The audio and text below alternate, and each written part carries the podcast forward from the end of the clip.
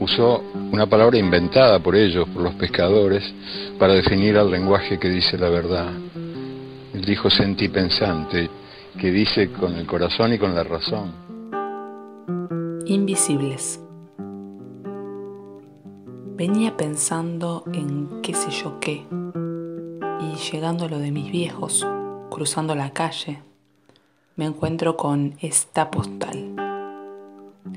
Emociona poder apreciar lo sublime, poder capturar el momento y hacerlo mío, y que el momento me haga suya.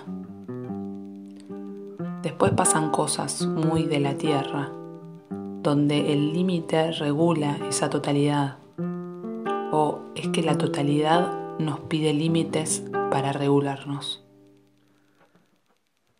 ¿Dónde vive Dios? Me preguntó mi hijo por la noche.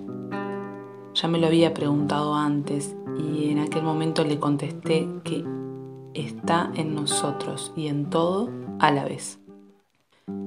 Claramente esta respuesta no le alcanzó.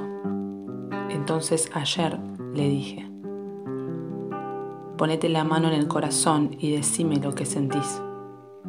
Que te amo, mamá si lo puedes sentir, ahí está Dios. No es como la mano que la puedes ver y tocar. Dios es invisible.